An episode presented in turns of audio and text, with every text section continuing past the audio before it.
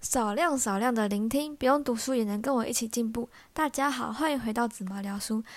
大家好久不见，今天我要分享我最近发生的事，还有最近感受到的事。因为我有看剧嘛，然后我就有一个感想。我们不是常常说人很难活，去活在当下吗？或者说很努力、很努力的想要去活在当下。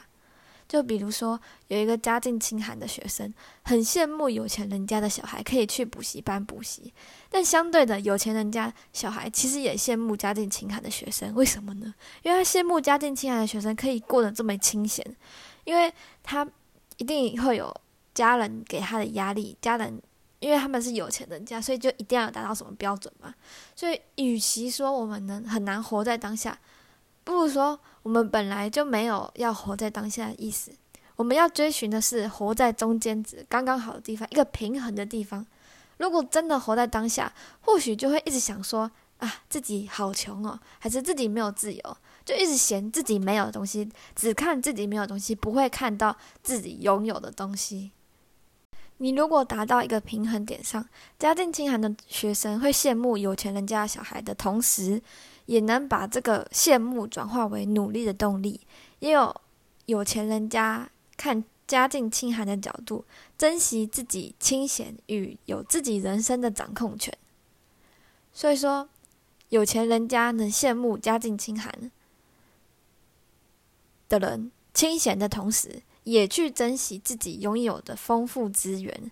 所以，难的是达到一个平衡点，但通常。人要遇到困难挫折的时候，才会去想要去找寻这个平衡点。不过，如果达到了这个平衡点，活着一直都是活在平衡点，那你也会习惯，你也会习惯的幸福，习惯了就消失了，那种感觉就感受不到了。所以说，达到一个平衡点，也有达到平衡点的平衡点啊。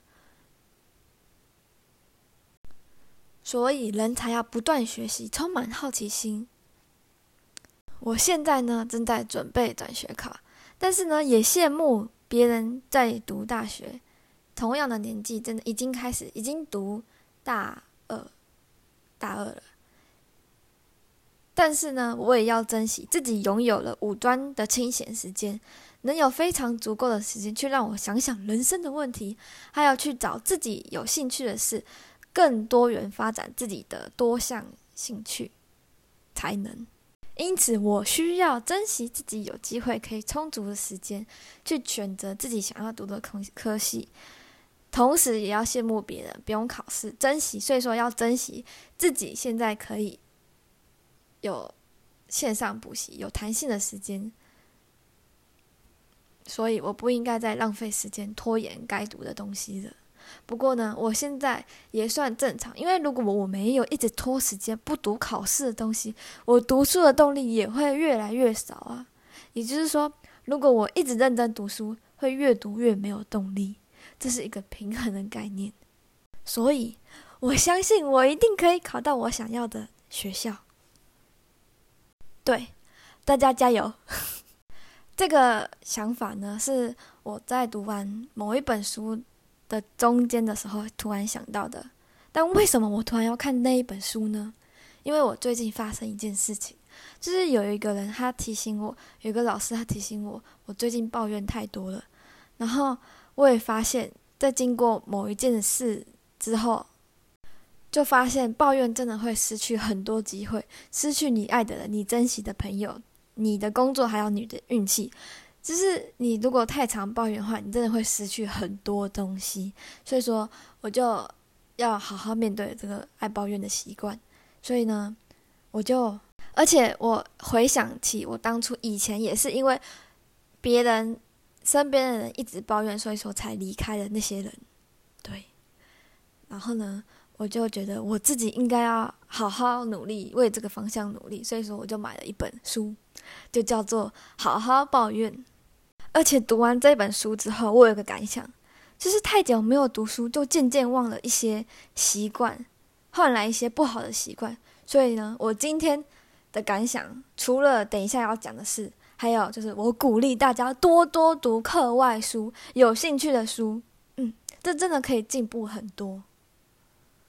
我分享里面几个，我觉得我嗯比较有感觉的。还有这本书呢，它好的地方是在于它很多名人的名言。如果你没有仔细观察，好好每天反思自己的行为的话，其实你很难发现你自己也在抱怨，在隐隐约约的生活里面，你都在抱怨。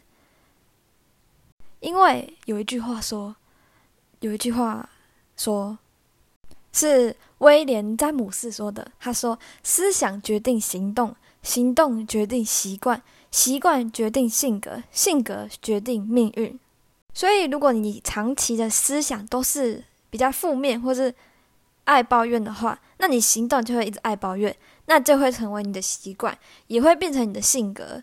那你性格这样。你吸引来的东西就会变不好，那你的命运、你的运气就不好。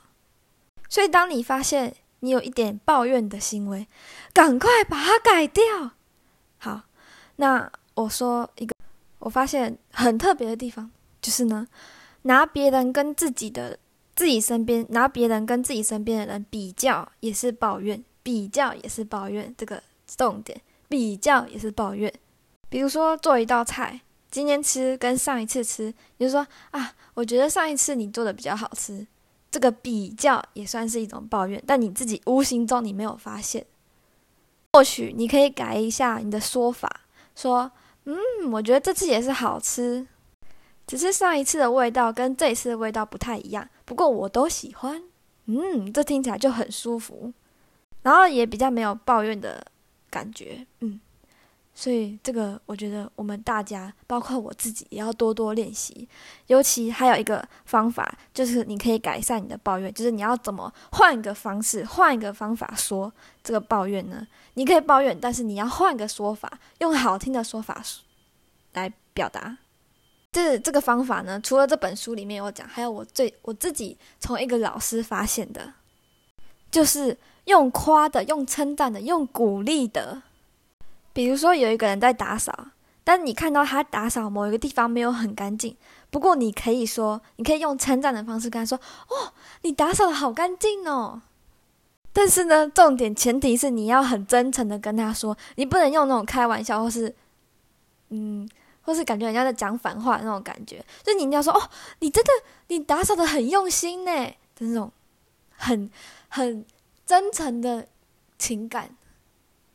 那如果那个人呢，他自己觉得其实他没有打扫的很用心，但是听你这样一称赞呢，其实他自己心里他觉得啊，那我一定要更用心一点，因为其实他有点有点不好意思，因为他可能他自己也有发现他某个地方没有打扫干净，但是你被你这样一说，他就赶快把它打扫好，打扫干净，就有一种，嗯，有一种称赞，就是被鼓励的力量。再来呢，还有一个方法，如果你发现你常常抱怨，嗯，就像是如果你就抱怨说啊，怎么家里都没有人打扫呢？那如果你想要换，就是你想要改掉你这个抱怨的习惯呢，其实你可以以身作则，你可以自己去打扫，你就自己打扫，你就可以减少抱怨，自己先去做好，然后你就可以减少抱怨，因为你做好了，你就不会挑剔别人的缺点。然后你也会发现啊，原来我自己没办法打扫那么干净。然后你就会发现啊，原来别人也是这么努力的打扫，这么努力，这么打扫这么好的感觉。就是你同时会发现自己缺点，你也会同时发现自己的优点。那你也会包容别人的缺点，所以你就减少了你的抱怨，是不是两全其美？而且家里还能变干净，还能减少你的抱怨。还能鼓励别人，是不是？再来最后一个，我觉得也是很好的方法，就是呢，微笑。